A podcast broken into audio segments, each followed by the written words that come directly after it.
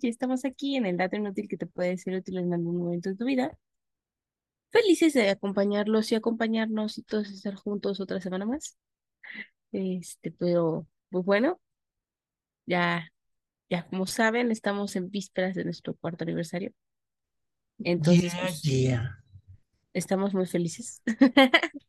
No, en serio, no, nunca pensé que durara tanto tiempo esto. Y dije que durara, o sea, que además hubiera gente que le gustara cotorrear con nosotros.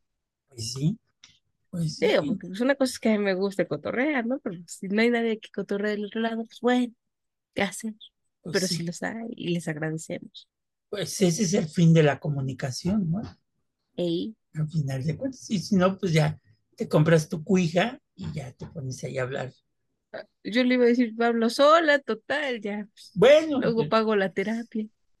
bueno, pues ya cuando, ya cuando hablas sola, sí ya los problemas son muy serios.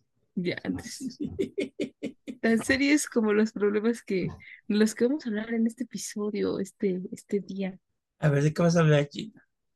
Es una cosa que a todo mexicano le ha pasado. Si no te ha pasado, Bueno, ¿a ti ya te pues no pasó? sé. Ay, a todos. ¿Pero a O ti ya sea, te pasó? sí, de chiquita.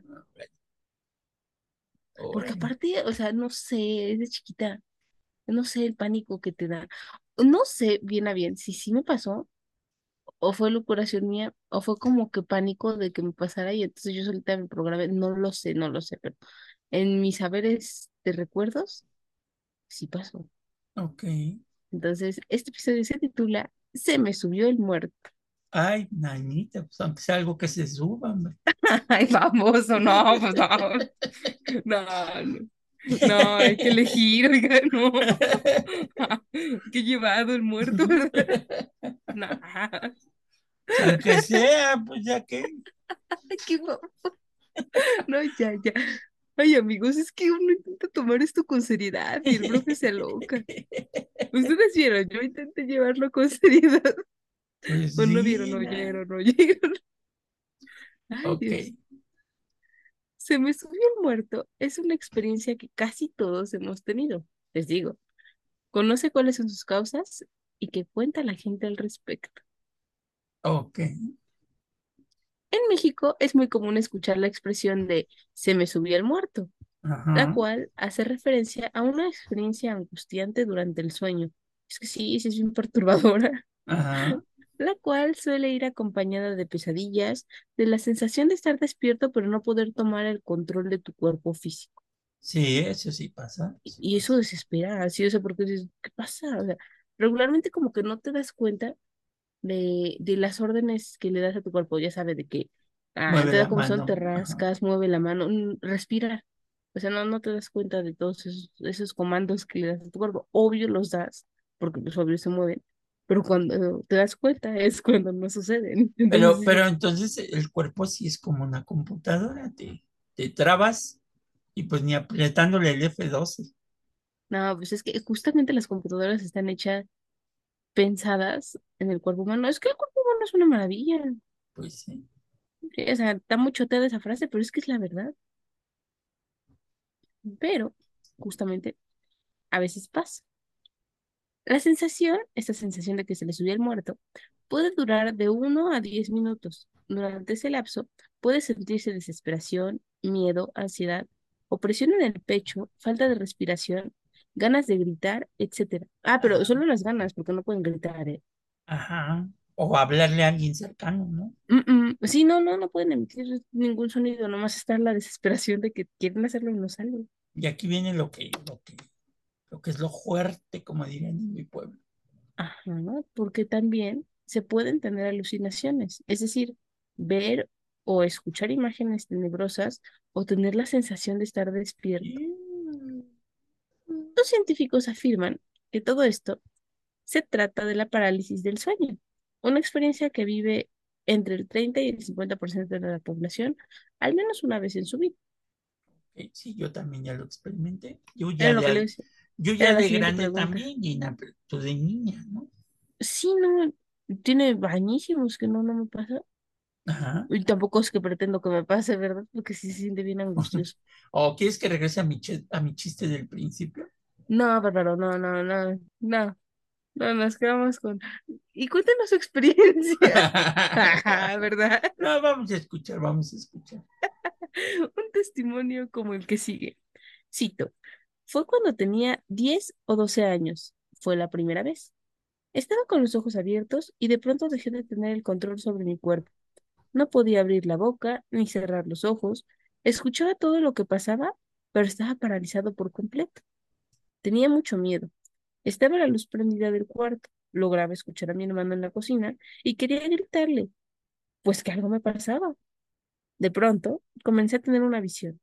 Vi una luz en la esquina superior izquierda del cuarto, y de esa luz salió un ente azul con ojos rasgados.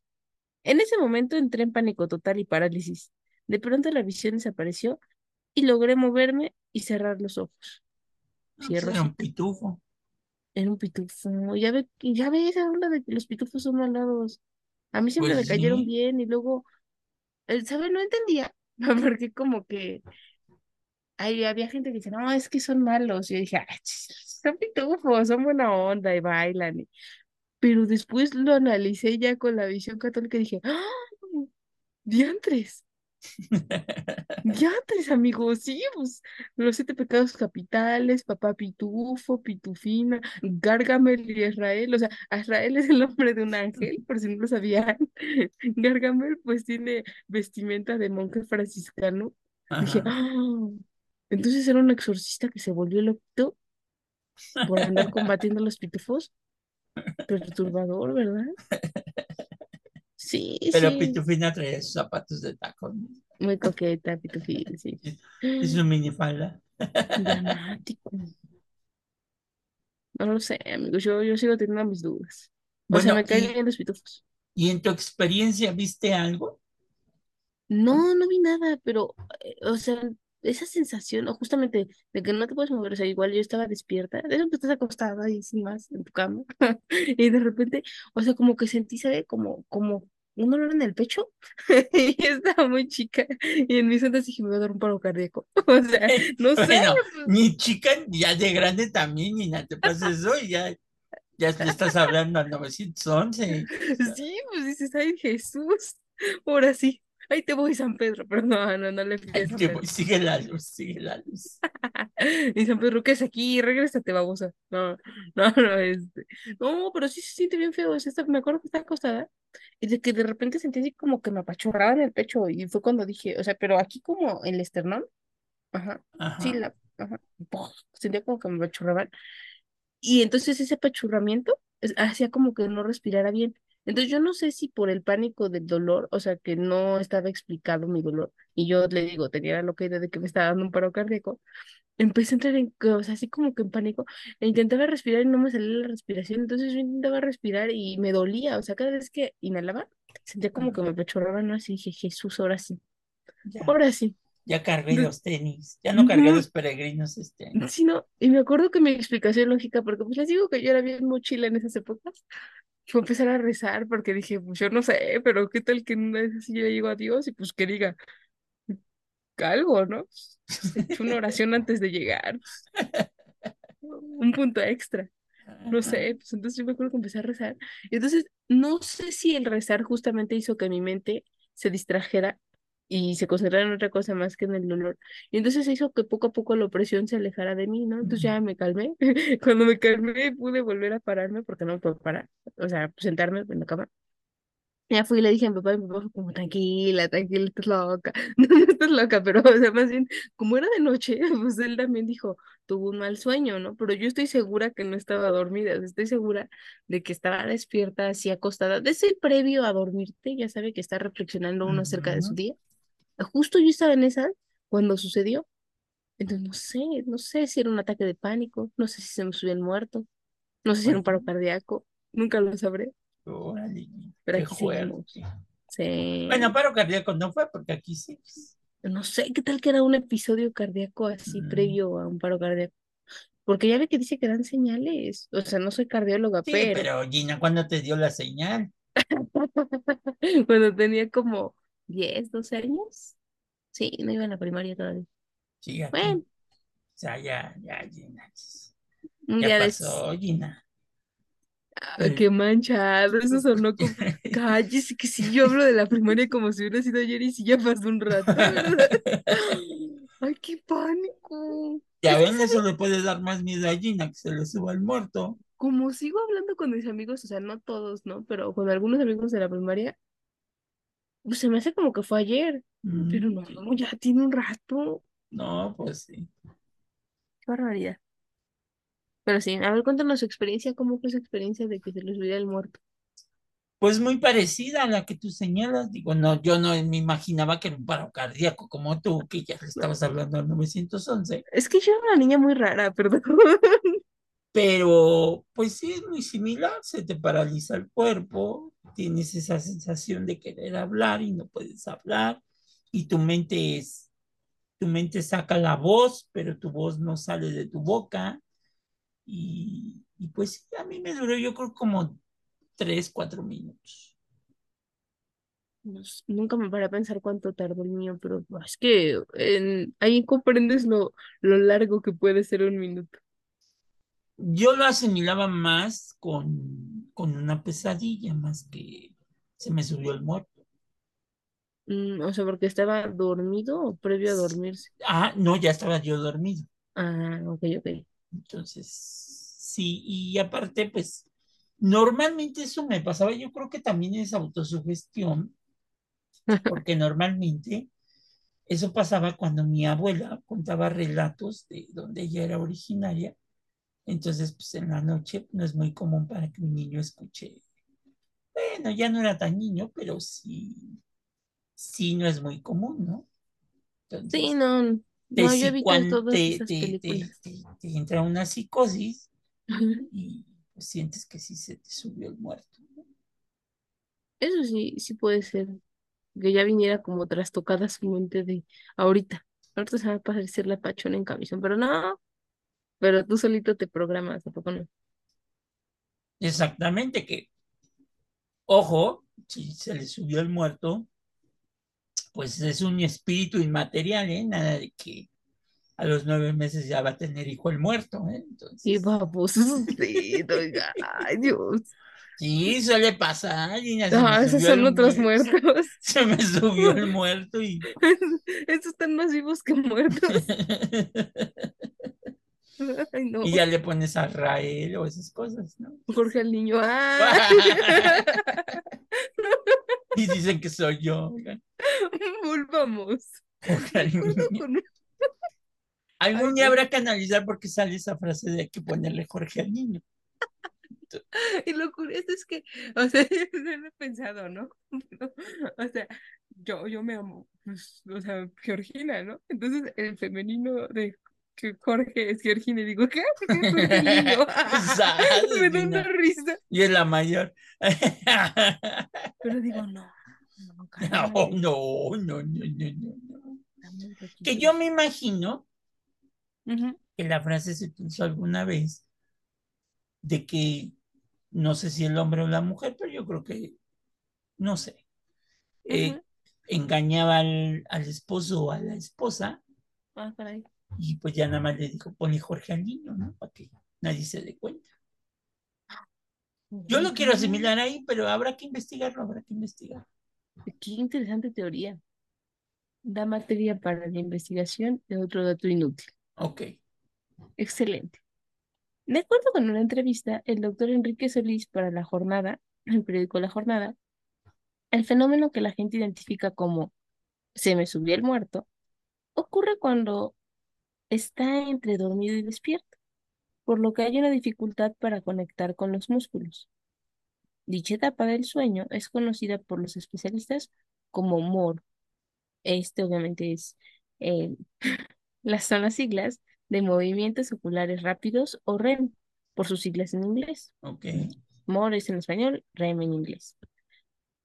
Sucede antes de, del momento de despertar, justamente.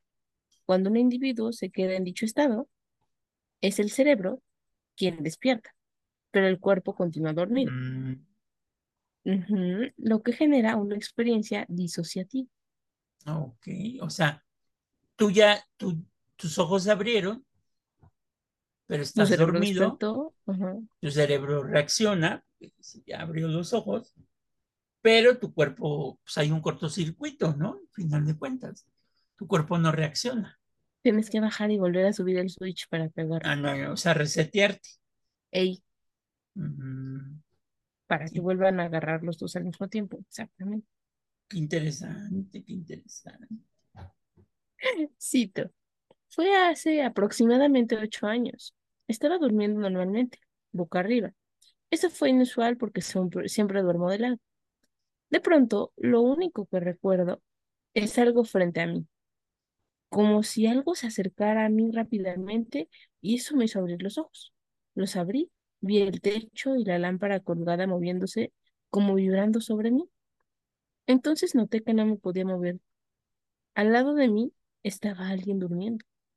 Logré voltear la cabeza y según yo comencé a gritarle que me ayudara. Entonces me di cuenta de que no podía gritar, ni mover mis brazos, ni nada.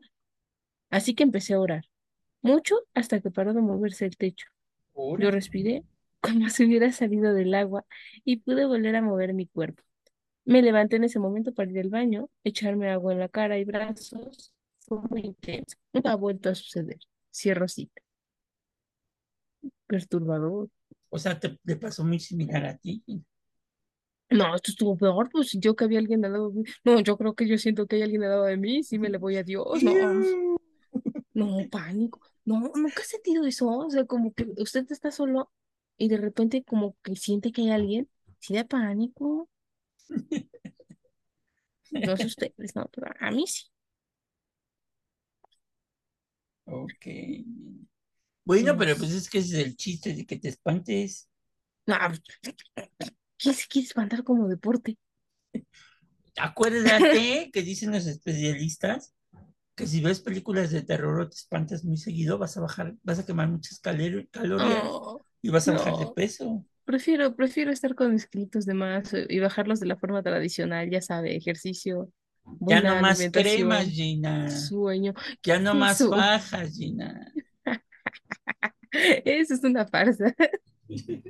Ya nada más. a- a- ayer vi en un puesto de estos de merolicos, Gina, Ujú. este, una pomada que se llama chupapanza. Entonces tú te la untas y te chupa la panza. Ahí sí, como no. Y va a funcionar. Quién sabe, Gina, habrá que comprobar. Pero bueno, si se te sube el muerto, vas a bajar unos cuantos kilitos. No, no, yo, yo le digo, prefiero de la forma tradicional. Yo soy muy tradicional en esas cuestiones, ¿eh? No, nada de innovaciones, cosas locas. No, no, lo normal. Ir al ejercicio, comer tranquilamente. No, estas experiencias extracorpóreas, así nomás por deporte, pues no están padres. Después voy a tener que pagar más en el cardiólogo. Tanto susto. Y ya no vas a poder ir al gimnasio. Ah, Ve, ve, porque es mejor la forma tradicional. Debido al tipo de experiencia que se presenta, culturalmente ha generado mitos y leyendas para su explicación. En el caso de México, suele asociarse con la posesión demoníaca de los muertos. Eh, porque ya ven que en México así agarramos ese tipo de explicaciones. O de los nahuales, quienes entrarían al cuerpo en un lapso de unos minutillos. Y bueno, pues esto justamente es mientras el individuo duerme. Ok. Según las creencias, si el individuo no puede luchar, bueno, no lucha para expulsar al espíritu invasor, podría morir o perder su cuerpo. Eso que ni qué. Eso que Ponte ni- buzo, porque si no, te atracan. Y dijeras, pues, tus posesiones, ¿no? Que no es como que sea menor, porque obvio son tus posesiones, pero pues tu cuerpo, pues dices, órale, Pues eso sí. sí no. Ok. Por ello, algunas personas utilizan como antídoto para la parálisis del sueño oraciones, rezos o insultos. ¿Ves? No, pues es que el miedo no anda en burro. Otra, otra frase ahí está, el miedo no anda en burro. Nadie es ateo en las trincheras, ¿verdad? No, pues no, no. Mm, Bueno, no sé, no, nunca lo he visto, pero en mi experiencia dice que eso no pasa. Ok. Y bueno, pues insultos, pues obvio, ¿no? Pues te enojas y te O alocas. sea, le vas a decir al muerto hijo del... Sí, no, no le vas a decir, oye, por favor, ¿podría usted este, retirarse? Entidad desconocida, no, Pero yo me pregunto, ¿en dónde se para el muerto? no sé, primero pensaba como que se acostaba literal encima de ti, o sea, de, de- Mm. de que se siente en la cama y dice sobres, y te cae encima, como que te ¿Qué hace? Sobre. como que te hace bolita, nunca le he hecho bolita a alguien. Ay, Dios, qué bárbaro usted, Gina, ¿qué juegos hacías? qué mentes tan locas. Ay, no. Ya, volvamos, volvamos. Pero sí, esa es mi idea de lo que es el muerto. Otra es que, por ejemplo, nomás te aplaste con la mitad de su cuerpo, ¿no? Porque la, luego la hay veces que, cuerpo, ajá, que no puedes mover todo, bueno, no, no me ha pasado, pero he escuchado narraciones en donde pueden sentir sus extremidades, pero no su tronco. Entonces me hace pensar, pues te cayó más o menos a la mitad de encima, ¿no? De bola y ¡paz! No lo sé. Es muy extraña la explicación. ok. Pero bueno, total que estos insultos, oraciones ayudan a generar estimulación necesaria para que la persona logre despertar. Sin embargo, Solís señala que puede ser el resultado de la ingesta de comida, estrés o mala posición al dormir, o la combinación de todas ellas. No O sea, te, te echas una hamburguesa bien grasosa, te da el mal del puerco y pelas, ¿no? A las nueve de la noche tú te duermes a las 10 y además estás estresado porque no terminaste tu tarea ayer. No, no, no lo hagan. Interesante.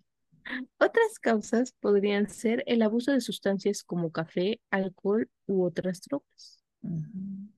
O Bueno, entonces tú qué asocias, Gina, cuando te pasó qué asocias que comiste mucho, me imagino que eras niña, no podías tomar café en la noche, Uh -uh. sustancias alcohólicas, pues menos, ¿no? Menos, sí, no, no manches. No, yo creo que estrés, yo era una niña bien estresosa. Bueno, ¿qué digo era, no? Pero es que era una niña muy estresada, ahora soy una mujer muy estresada. Qué bárbaro. Una Pero doñita entonces, muy estresada, pues, pero cuando era niña, como que, como que nadie cree que los niños estén estresados por algún motivo loco, pero sí, sí se estresan. ¿por Yo qué no le estoy consciente de que yo juguetes? No, que pues por dar el promedio, por pasar las listas de guías culturales, por pasar el examen de ortografía. Oigas, yo tenía preocupaciones en la primaria. No se ría, no eran tantas como No, pues actualmente, ya el muerto te dejaba calendario en diciembre, ¿no? Algo así. No, y luego se lo ahorraba el desgraciado porque con la crisis dijo, no, eh. Después del 2008 me dijo, no, ya está muy caro todo esto. Qué. Pero justo, justo el factor del estrés es el que más puede influir. De ello, que la experiencia sea más común en lugares o épocas vinculados con lo paranormal, como podría ser el Día de Muertos o dormir en un lugar siniestro. Bueno, ¿quién va a dormir en un lugar siniestro, ¿quién va a ir a dormir en un cementerio o qué sé yo, no? No sé, hay de todo tipo de gente, o sea, muy respetable, ¿no? Pero pues yo no lo haría. Bueno, tú nunca has dormido en el bosque. Eh, No, no, porque si tengo mi casa, vivo en la ciudad. No. ¿Qué tal si te pasa lo de la película La Bruja de Blade, ¿no? No, cállese, ¿sabe? Yo tenía, bueno, no tenía, en realidad todavía tengo. Este, son los padrinos de mi mamá. Ellos vivían en una casa, o sea, un tiempo, él, él era ingeniero civil. Entonces, pues obviamente con cada construcción que hacía, pues tenía que mudarse cada cierto tiempo de sus casas, ¿no? Entonces eran un matrimonio joven, no había problema, no tenían hijos. Ah, no, sí tenían hijos, pero era muy bebé, como dos, tres meses. El punto es que en una de esas este, andanzas, no me acuerdo si fue en Michoacán o en otro estado, estaban en la construcción. Ella estaba en su casa, una casa que estaban rentando, y la dueña de la casa les dijo que como tenía niños, que por favor no la dejaran sola, que porque de repente se aparecía la llorona, ¿no? Pero pues obviamente ellos dijeron así como, "Bueno, o sea, gracias por el consejo, pero pues está medio luria usted, ¿no? Porque pues, uno intenta pensar con lógica, ¿sabe? Pero Ajá. sí, coincidió en que había un río cerca de la casa. Pero pues total que la madrina, pues, muy tranquila, dijo, no, pues, está loca, ¿no? Entonces estaba su cuarto, el cuarto de la niña. Y, se- y pues tenían, ya sabes, estos aparatitos en donde se escucha lo que hace el bebé. Ay, se me fue. Como interfón. Ajá. Ajá. Entonces ella lo tenía con ella y la niña. la niña estaba dormida y que de repente empezó a escuchar que lloraba. Dijo, ay, ahí voy. Y entonces pues, de repente empezó a dejar de escuchar que lloró, así como, pues, ya Mm, sabe, los niños no dejan de llorar a menos que los estés consolando, ¿no? Entonces dijo, chinga, pues, estoy sola en la casa. Subió, mm. que subió en friega y que resulta que ella vio, o sea, que la ventana estaba abierta cuando ella estaba consciente de que siempre dejaba la ventana cerrada y que había una mujer que estaba haciéndole señas a la niña desde la ventana, pues aquella se puso pánico, ¿no? Estrés extremo. Entonces, pues que la niña se, o sea, como que se levantó de su cuna intentó gatear hacia ella. Y pues obviamente, pues la madrina se puso toda loca. Entonces que le gritó así como, no, a mi hija no. Entonces la señora volteó, dice que ella la vio con una mirada de odio, pero pues que en ese momento ella aprovechó para correr por su niña. La agarró, la abrazó y pues la otra se fue corriendo, ¿no? Pues en ese momento, patitas para que las quiso la madrina, ¿no? Agarró a la niña, la pañalera y corrió a la construcción donde estaba mi padre mi padrino, el padrino de mi mamá. Y pues obviamente le contó todo esto. Ellos fueron con la casera, la doña de la casa, le dijo, no, sí, es que, ay, ¿a poco sí les pasó? Y tú como, no manches, dijo, "O sea, es que les avisé, pero no pensé que les fuera a pasar, porque ya le había rentado en el pasado a algunos familiares y que había pasado eso, ¿no? O sea, pero que ellos sí, que ya me lo les roban al niño, ¿no? Dije, no manches, pues obviamente, después de eso se cambiaron a un hotel. Si no, pues yo tampoco hubiera regresado a la casa. Pero pues es que les trae, le digo, Las drogas, no sé, o sea, es que Las ya todas drogas, esas- Gina. las drogas sí, colectivas, no sé, no sé, es que hay son tantas cosas porque pues obvio Un, yo, yo les quiero creer porque pues, son personas allegadas, ¿no? un día Pero que, que estemos grabando, habría que comprar uno de estos que le llaman sintonizador de frecuencias. mm, ay, sí, ándale, y al rato vamos a enterarnos que en mi casa viven como Y, 10 ya, inquilinos más, ¿no? y al rato va a tener Gina como cinco subiéndose ahí al mismo tiempo. Entonces, Cinco que quieren opinar. Yo también quiero, ¿sabes? Yo quiero contarles cuando espanté a unas personas y yo no, no, muchas gracias. quiero platicar mi experiencia eh, eh, personal fantasma. Como fantasma, les puedo decir. No, ah, pero sí, sí pasa. O sea, de verdad, yo, algo así nunca me ha pasado. Pero es que estas personas son cercanas a mí. No puedo pensar que me inventaron toda esa historia nomás por inventarla. Y no crean que la cuentan seguido. O sea, eso lo contaron porque, pues no sé, somos muy allegados y un día salió. Pero sí, loco la, loco la historia, Pues sí, ¿verdad? yo pensé que eso ibas a decir cuando subió con, por el interfón que oyó así como Sí, pues que se cayó la bebé, dices, ah, captadores de frecuencia, ¿no? Sí, pánico, pánico. Pues Pero bueno, ju- justamente en estos días cercanos al Día de Muertos es que se, se empiezan a aparecer este tipo de situaciones. pues sí.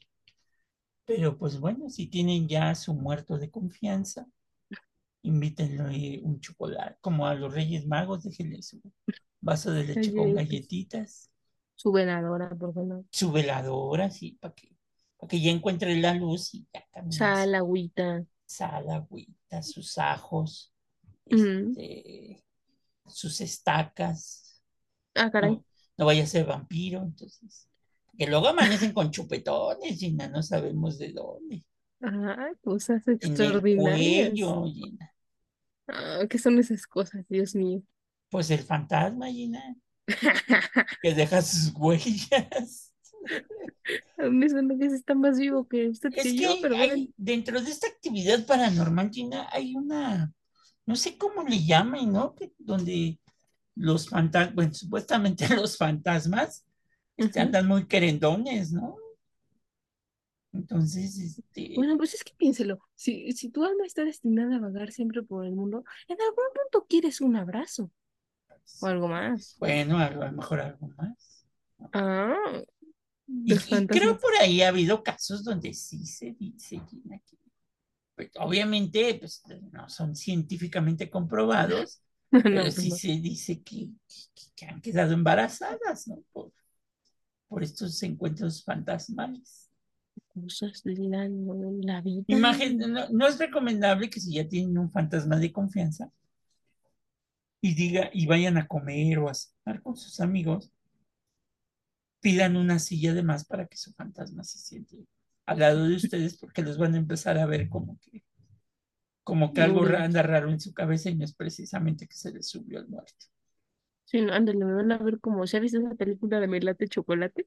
Ajá, Cuando se le aparece el novio en la cita con el nuevo galán. No, Jesús. pues sí, ¿no? Entonces, tengan mucho cuidado con eso, porque si no, creo que, agua bendita. creo que ya los vamos a ver con camisa de fuerza en unos meses después. Ya no nos vamos a escuchar, no. Ya ni las oraciones ni las groserías les van a servir. Y esto es hablar de cuestiones más intensas. Pero Y, bueno, haga- y hagan un trato con su fantasma de confianza, digan qué días sí, qué días no. Este, claro, ¿por qué no firmaron una- un un contrato de confidencialidad y un contrato? Claro un sí. contrato de confidencialidad. Sí, sí, o sea, y también exclusividad, ¿no? Que nomás es su fantasma de Sí. confianza. porque- Y también estos contratos de, ¿cómo se llama, Gina? Que si a los 10 años no hay matrimonio, este, De que promesa. pagar una cláusula, ¿no? De, No, ni que fuéramos, bueno, a menos que su fantasma sea gringo, entonces sí firmen un prenupcial. Ah, bueno, Pero aquí en México podrían echarse unas capitulaciones matrimoniales. No, es que esos gringos no dan pasos sin guarache, pues sí, Gina, si no, pues, o más bien pasos sin tenis. tanta lana sin, en juego, pues como no. Sí, no, sí, se amarran bien, ¿eh? Unos y otros, porque alguien diría, no, más las mujeres que los hombres, no, no. Yo Y que también- unos que otros. Y también si su muerto, su fantasma de confianza les pide préstamos de dinero, pues empiecen a dudar de él. No, no sueltan dinero así nomás. E insisto, si no hay un contrato de por medio, no lo hagan. Ni dinero ni prenda. Ahorita sí le dices como el niño del Oxxo. Ah. Para que se entendiera la connotación. Pero bueno, este, Cuídense mucho. platíquenos si, si han tenido estas experiencias, Sí, cuéntenlo, porque cómo las sortearon, si ya le iban a hablar 911 como Gina. Se paniquearon porque también pensaron que era un ataque del corazón. Pero en, en general, Gina, ya para despedirnos, entonces si es una, eh, habría que investigar si también se le puede comparar con un ataque de catalepsia, pero bueno, en la catalepsia se te para inclusive el corazón, ¿no? Mm, Sí, sí, ya es un ataque muy No hay extremo. sí. signos de, no hay signos vitales. No. Pero bueno, es que justamente como que no hay una explicación científica 100% porque nadie se ha detenido a observarlo justo cuando pasa. O sea, lo hacen a posteriori, ya que la persona está contando que pasó, pero cuando está sucediendo no, no hay nadie que lo esté estudiando porque pues no sabes cuándo va a suceder. Ok, está bien. Pero bueno, Unos vidrios, como dijo aquel, y pues, sigan disfrutando de su fantasma favorito. cuídense, nos escuchamos pronto. Adiós. Adiós.